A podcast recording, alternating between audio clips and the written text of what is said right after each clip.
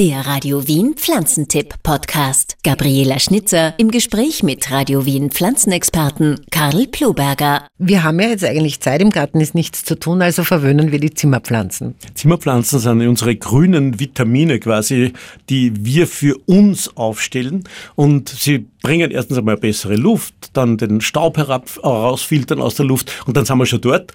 Jetzt ist es ganz, ganz wichtig, dass man zum Beispiel alle immergrünen Zimmerpflanzen unbedingt äh, ab und zu abwischt, denn da ist so viel Staub drauf, das ist ganz, ganz enorm und die Pflanze hungert nach Licht.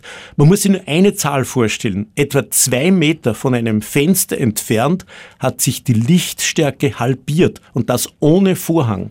Also so, so wenig Licht ist da. Wir bekommen das aber nicht mit, weil unsere Pupillen sich öffnen. Weil da sagt jeder, bah, ist ja so ein heller Raum. Aber wenn man das jetzt vergleicht mit draußen, dann ist das eine völlig andere Welt, die man da drinnen hat und die Zimmerpflanzen natürlich leiden.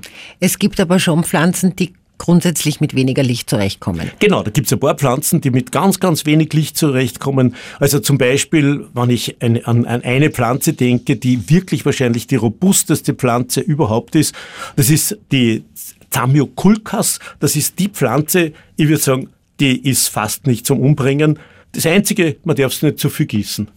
Das ist das Einzige. Die meisten haben es dann in Liebe ertränkt, dann wird sie nicht überleben, aber ansonsten überlebt sie eigentlich fast alles. Zusätzlich zum Abwischen der Blätter sollte man aber auch noch übersprühen. Das Übersprühen ist ganz, ganz wichtig. Erstens einmal ist für uns ganz wichtig, weil die Luftfeuchtigkeit in den Wohnräumen jetzt im, im Winter halt wirklich ganz trocken ist, also die ist ganz wenig. Wichtig ist, dass man die, die Pflanzen übersprüht, weil die Luftfeuchtigkeit in den Zimmern ganz gering ist.